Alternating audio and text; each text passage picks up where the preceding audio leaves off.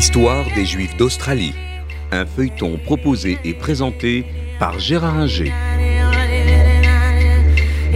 Bonjour. Nous avons vu que l'attitude du gouvernement australien à l'égard des Juifs dans l'entre-deux-guerres ressemblait un peu en fait à l'attitude américaine. Euh, les Juifs qui sont chez nous, soit, mais on n'en veut pas beaucoup d'autres parce que ça va changer la composition de la population australienne. Ce qui est faux vu que le nombre de juifs qui émigrent euh, dans tel ou tel pays n'est pas tel que ça puisse modifier sérieusement euh, la composition démographique d'un pays. Néanmoins, les Australiens vont faire quelques efforts après la guerre, comme les Américains d'ailleurs, et recevoir pas mal de personnes déplacées en Europe euh, à la suite de euh, l'Holocauste. Donc, euh, des Juifs vont arriver en Australie, vont se développer avec la population juive déjà présente. les origines sont les mêmes. La quasi-totalité du judaïsme australien, qui représente 100 000 personnes environ, euh, et Ashkenaz. Euh, parce que euh, donc tous ces juifs viennent d'Europe du Nord et d'Europe de l'Est. Donc c'est une communauté qui est quasi exclusivement ashkénaze. Je me souviens qu'au CRIF, nous avons rencontré des représentants de cette communauté il y a une quinzaine d'années et qu'ils nous disaient clairement que euh, les séfarades en Australie, ils n'étaient pas présents, et donc euh, ils ne savaient pas très bien ce que c'était. Euh, les Juifs australiens, à partir de là, vont se développer, les relations avec Israël vont apparaître donc avec la création de l'État et vont se poursuivre d'une manière favorable. Jusqu'à aujourd'hui, il n'y a aucun problème euh, particulier entre euh, Israël et euh, l'Australie. Les relations peuvent être meilleures récemment avec des gouvernements conservateurs.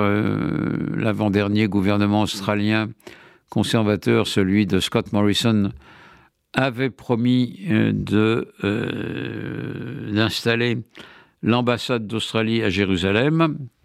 Euh, son successeur euh, travailliste, euh, M. Albanese, a décidé que non, il fallait maintenir le statu quo, la théorie des deux États, et que donc, tant qu'il n'y aurait pas un accord israélo-palestinien, on ne pouvait pas installer la capitale à Jérusalem, et donc maintient l'ambassade d'Australie à Tel Aviv. Alors, les relations sont bonnes sur tous les plans. Elles sont bonnes sur le plan économique. Euh, les relations se sont développées de manière forte euh, depuis une vingtaine d'années, avec le développement d'ailleurs de euh, l'économie israélienne.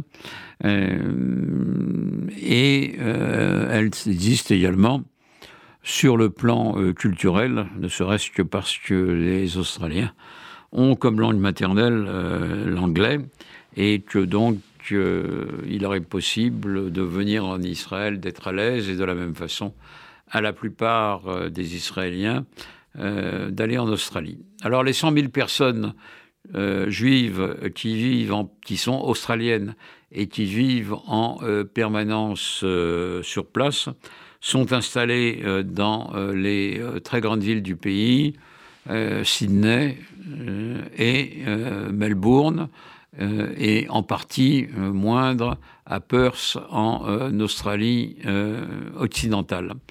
on trouve pratiquement pas, à ma connaissance, de juifs vivant dans le bush australien, à la campagne, dans les grandes fermes australiennes.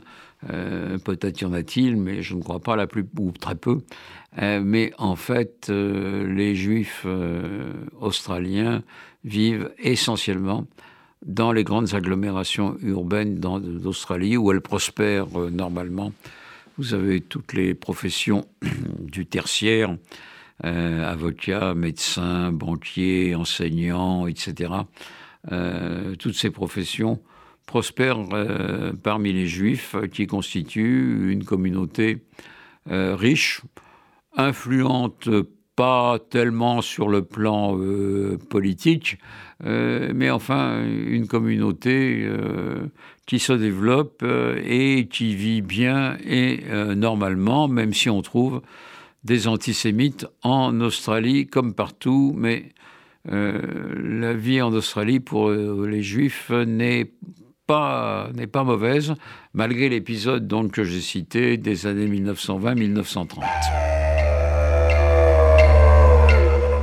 C'était l'histoire des Juifs d'Australie, un feuilleton proposé et présenté par Gérard Inger.